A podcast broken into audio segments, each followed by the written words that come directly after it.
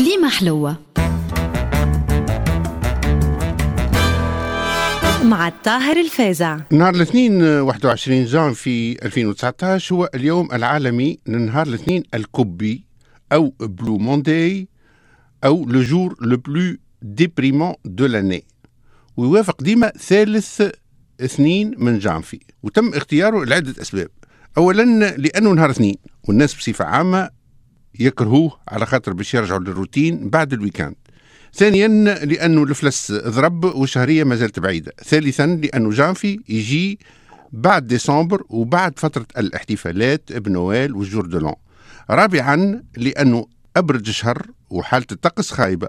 وخامسا بالنسبة للتوانسة لأنه يذكرهم بأحداث مؤلمة متاع 3 جانفي و26 جانفي و14 جانفي اللي وافق دخول الليالي السود. يقول الخبو أربعين أنثى ينزوا نز رجالتهم عشرة وذبيحتهم عنز. نعاود. على أربعين أنثى ينزوا نز رجالتهم عشرة وذبيحتهم عنز. والجواب هو الليالي البيض والليالي السود والعزارة وقرة العنز. وهذه مصطلحات فلاحية تقليدية وتدوم الليالي البيض 20 يوم وتدخل نهار 25 ديسمبر وتوفى 13 جانفي.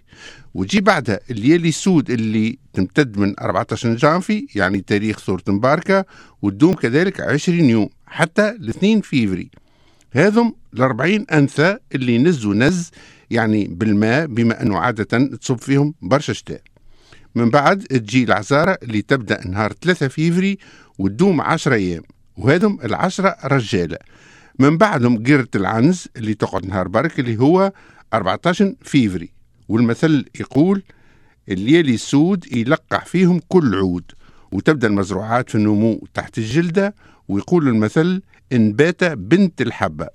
والعشرين يوم هذم باردين ياسر ولذا الفلاحة ما يخرجوش عادة ويقعدوا يصلحوا في آلاتهم الفلاحية ويرقعوا ويتلهوا بالحيوانات وياكلوا من عولتهم ويسخنوا الكوانن ويركركوا التاي. لكن لابد من حين لآخر يحضروا للفلاج باش يتسوقوا نهار السوق ويشريوا الزهومة والتاي والسكر والربح وعدة ملازم. على خاطر كيما يقول المثل اللي يجيبوا الصيف يديه الشتاء. وما شتى كان ما وتى. وبما أنه اثناء عربي وواعرة وثم وديان ويخافوا لا تشدهم الأمطار قبل البليلة يخزروا للسماء والمثل يقول إذا حمرت في العشية هي البردعة والكيسية وإذا حمرت في الصباح خلي البهيم يرتاح.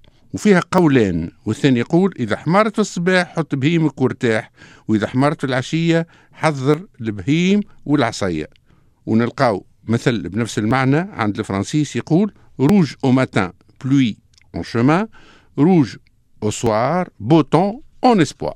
في الجنوب يعرفوا الطقس بقوس قزح ويسميوه البدو حزام أمنا فاطمة ويقولوا قوس قزح في العشية هز على جمالك وتهيأ وقوس قزح في الصباح حط على جمالك وارتاح.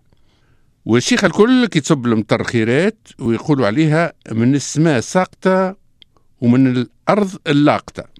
بعد الليالي السود كيف ما قلنا يدخلوا العزارة من 3 ل 13 فيفري يعني 10 أيام. وأصل كلمة العزارة هي العزري يعني العازب اللي مش متزوج. وتكون حالة الطقس في هالفترة متقلبة مرة شمس ومرة ريح ومرة برد ومرة مطر. وهوكا باش يبصروا يسميوا النهار الفلاني على ولدهم فلان ويشوفوا طبيعته يا هل ترى باهي ولا واعر ولا مضبع.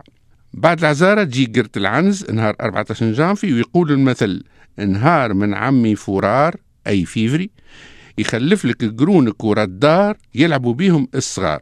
وقصة المثل هي أنه كي جاء شهر جانفي خارج بدات العنز تتفسخ عليه وتتفخر وقالت له هاوكا بردك ما عمل لي شيء ولبس عليا وانت ماشي على روحك وأنا بخير. وتلفتت لشهر فيفري وقالت له كح كح يا عمي فرار. يا أخي تغشش عمك جانفي وخذا في خاطره كيفاش معزة تتفسخ عليه وقال لها باش نتسلف نهار. من عند عمي فرار. يخلف لك قرونك خلف الدار يلعبوا بيهم الصغار. وعلى ذاك نهار 14 فيفري يجي ديما بارد ياسر ويموتوا فيه برشا معيز. والخرافة هذه تفسر النقص في أيامات شهر فيفري على خاطر الداين شهر جانفي كي يرجع نهار بذمة العنز. وعلى ذاك النهار ذاك يسميه كذلك نهار السلف. وكلمة القرة يفسروها البعض أنه أصلها الجير لاجير أي الحرب. على خاطر تعتبر حرب على فصيلة العنز بما أنه المعيز حيوانات ضعاف وما يتحملوش البرد. وبرشا منهم يموتوا ويخسر الفلاح وإلا الغلام بعض حيواناته. وهي إذا عبارة على حرب مناخية على القطيع. لكن نظن شخصيا أن كلمة الجرة مصدرها بكل بساطة القر بالعربية. والأجندة الفلاحية هذه مصدرها عدة ثقافات كيف الأجندة البربرية والرومانية والأندلسية وللحديث بقية. كليمة حلوة. مع الطاهر الفازع.